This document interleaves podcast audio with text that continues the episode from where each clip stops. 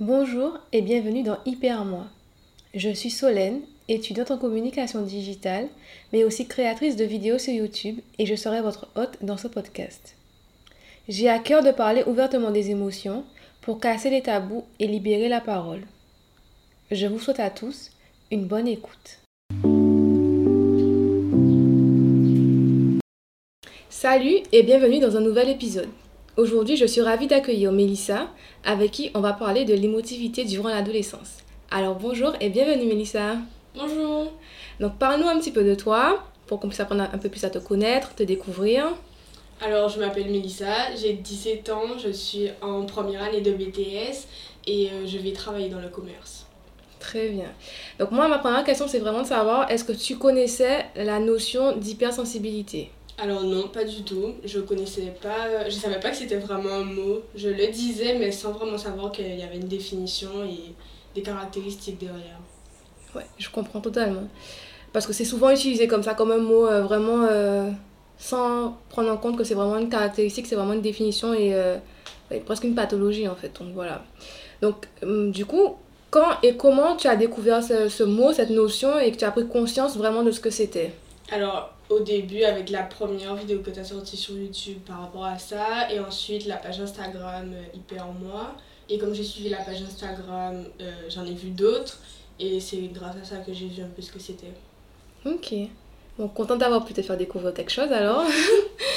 Donc est-ce que toi, tu te considères comme euh, hypersensible? Bah, du coup, après avoir fait des recherches et fait des tests aussi, euh, non, je me considère pas comme hypersensible, mais euh, disons que j'ai quand même. euh, ben, je ressens des émotions peut-être un peu plus fort que la norme, même s'il n'y a pas vraiment de norme.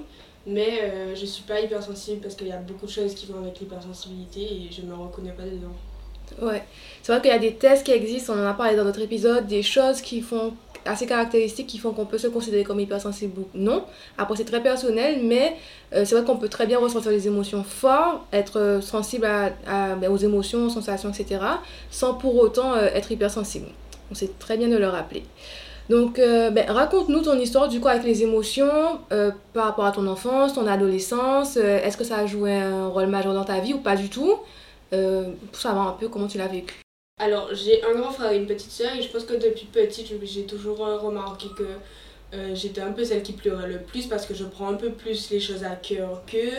Euh, et puis ça se ressent aussi dans mon travail scolaire, dans le sens où, enfin, dans mon travail scolaire ou dans tous les projets que j'entreprends maintenant que je suis plus grande, où vais vraiment y mettre du mien parce que j'aurais pas envie de décevoir et j'aurais envie d'être, de ressentir de la fierté, la joie de finir un projet. Et euh, c'est pour ça que je pense durant mon adolescence, euh, l'école primaire, etc., j'ai toujours cherché la perfection, on va dire, parce que c'est important pour moi euh, de donner le meilleur de moi-même pour pouvoir après être fière de moi.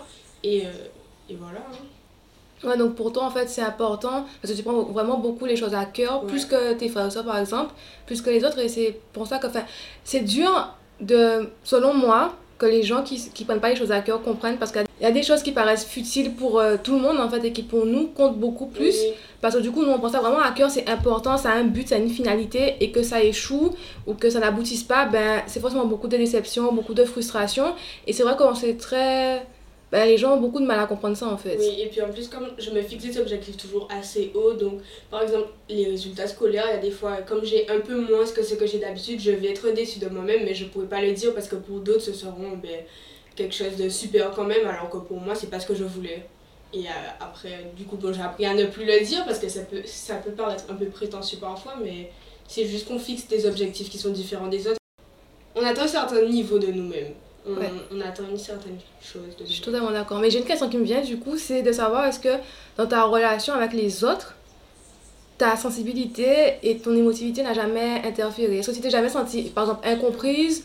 Ou est-ce que, par exemple, euh, t'as jamais, par exemple, pleuré euh, ben, pour des choses qui peuvent paraître euh, ben, futiles et rien du tout pour les autres, mais qui pour toi vraiment t'ont touché, t'ont atteint vraiment, quoi? Bah oui, parce que par exemple, euh, c'est très simple, hein, les amitiés, euh, quand on est au collège, quand on est. euh, bon, pas au primaire, parce que quand, quand on est au primaire, on se rend pas compte de ça, tout le monde est ami avec tout le monde, mais quand on est au collège où tu as l'impression euh, de t'investir plus dans une amitié avec quelqu'un et de pas recevoir la même chose en face et de prendre certaines choses comme étant des signes, alors que pas du tout pour les autres, mais toi ça te touche, donc euh, oui, ça interfère. hein. C'est vraiment ça en fait, c'est vraiment que même si on n'est pas hypersensible, quand on a de la sensibilité, ne serait-ce qu'un de sensibilité, qu'on prend les choses à cœur, et on, on donne beaucoup de nous-mêmes en fait. Moi je le ressens aussi beaucoup dans mes amitiés, dans mes relations, je donne toujours beaucoup et j'ai toujours l'impression d'être celle qui donne le plus en fait. Ouais. Et c'est au bout d'un moment, c'est épuisant en fait de donner plus alors que c'est juste comme ça que tu es, tu es généreux, tu donnes tout, Oui. et les autres ils sont pas comme ça en fait. Et, Et je pense qu'il y a aussi le fait que les autres soient. C'est pas qu'ils soient dénués de sensibilité, mais c'est qu'ils le communiquent pas, alors que Mm. moi j'ai vraiment le, besoin d'exprimer ce que je ressens. Euh, si je suis fâchée, je suis fâchée, mais si je suis contente, je suis contente, quoi. Pareil, moi aussi je suis comme ça. Ça se voit direct sur mon visage et puis j'ai besoin de le dire. S'il y a quelque chose qui me dérange, qui va pas, il faut que je le dise. Je me dis, ok, ça, ça m'a dérangé, ça me va pas, ça m'a blessé, ça m'a contrarié. Enfin Ouais. voilà Alors quoi. qu'on est un peu dans. Aux Antilles, on est un peu dans le. On est dans le faux en fait. Mm. Dans le l'apparence. Alors, on va pas dire ce qui va pas dans une famille ou quoi, alors que ben, c'est là quoi. Autant le dire pour aller de l'avant après. Totalement d'accord. Comment tu vis, comment tu qualifierais ton adolescence avec une forte émotivité? Genre si tu devais résumer ça en une phrase ou en un mot, est-ce que tu dirais que ça a été très dur à cause de ton émotivité? Ou est-ce que ça a été euh, plus difficile que pour les autres par exemple dans ton ressenti à toi? Est-ce que ça a été beaucoup sous le signe de l'émotion Pas beaucoup?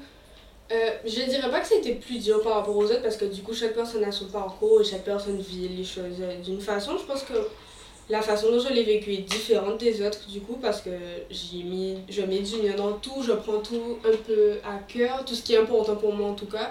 Donc pas difficile mais euh, différent en tout cas de ceux qui vont pas montrer, de ceux qui n'auront pas forcément cette sensibilité là parce que j'en ai des amis qui sont comme ça qui vont pas le montrer euh, et des fois j'ai l'impression ben elles ressentent rien mais en fait si c'est juste qu'elles le montrent pas donc pas difficile juste différent Et du coup, justement, je vais rebondir sur ce que tu as dit.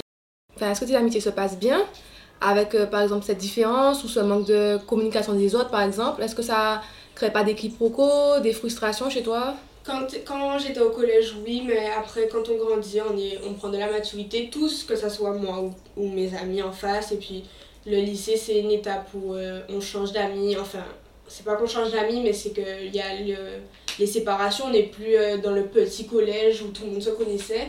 Donc les amitiés que j'ai sont solides ce sont des, des vrais amis au jour d'aujourd'hui des gens sur qui je peux compter et qui euh, ben, je me suis séparée des personnes dont euh, je ne recevais pas ce que j'attendais et où je pensais que je m'investissais trop. Et là c'est du ce sont des relations saines et positives. Ou c'est 50-50, quoi. Voilà. Ben, je vais finir, je pense, en te demandant est-ce que tu as des conseils, des astuces ou des anecdotes à partager euh, avec euh, ben, nos auditeurs? Pour ben, les, personnes qui sont dans la même situation que toi ou qui vont traverser l'adolescence, qui se sentent un peu plus émotifs, qui sont pas forcément hypersensibles, mais juste qui ont envie de savoir comment surmonter ben, la période du collège ou du lycée qui est pas forcément facile. Avec les parents aussi, ça peut être très compliqué. Donc, euh, est-ce que tu as des, des conseils, euh, des choses qui t'ont aidé, toi, en tout cas? Moi, je sais que quand j'étais au collège, j'avais un journal. Bon, je l'ai pas gardé si longtemps que ça, mais je sais qu'il y a des fois, je ressens le besoin d'écrire parce que c'est une façon d'extérioriser. Et ensuite, je pense que la parole, c'est le mieux. Trouver quelqu'un qui, qui ne, vit pas forcément la même chose ou qui n'a pas forcément vécu la même chose, mais qui peut comprendre et qui va pas te juger. Parce que moi, j'ai eu ça.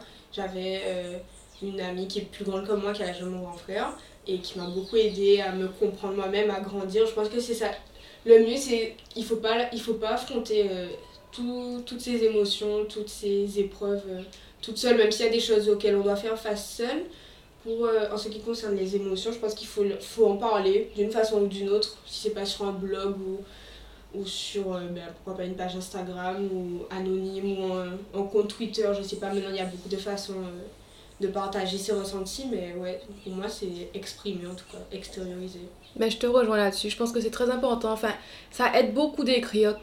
D'écrire, euh, tu peux taper sur ton ordinateur ou tu écris euh, sur du papier, mais c'est une façon d'extérioriser sans te faire juger par la personne qui pourrait t'écouter et qui te comprendrait pas. Ou la personne, euh, enfin, si ta personne autour de toi, que tu sens qu'il peut t'écouter, te comprendre, ou, ou même si la personne ne te comprend pas, mais elle va respecter ce que tu ressens, parce que c'est très compliqué ça aussi.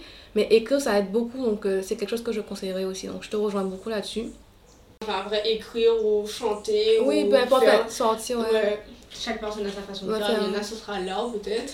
la danse, le sport, Ouais. il y a beaucoup de choses pour évacuer, pour vraiment exprimer ce qu'on ressent et retirer toutes les émotions, enfin évacuer les émotions qu'on ressent et les libérer parce que si elles restent en nous, ben, ça nous empoisonne au fur et à mesure, c'est c'est dur quoi. Ouais. Bon ben c'est ici que se finit notre interview, je suis très contente de t'avoir reçu, j'espère que ça t'a plu. C'est, Oui, c'était euh, super. ça sentait du fond du cœur, on l'a senti. non, moi, ça me fait très plaisir de te recevoir et de partager ça avec toi, surtout qu'on a, on a un peu le même parcours, on se comprend beaucoup, donc du coup, euh, on se rejoint sur beaucoup de choses, donc ça fait plaisir. Et du coup, ben, merci d'être, euh, ben, d'avoir répondu à mes questions, de nous avoir euh, donné de ton temps. De rien. Ayant toutes les deux grandi aux Antilles, la prochaine fois, nous discuterons de la perception des émotions aux Antilles. Merci d'avoir écouté cet épisode. N'hésitez pas à vous abonner au podcast pour ne rien rater, à laisser une note et un commentaire. Je serai ravie d'avoir vos retours. Et moi, je vous dis à bientôt pour un nouvel épisode.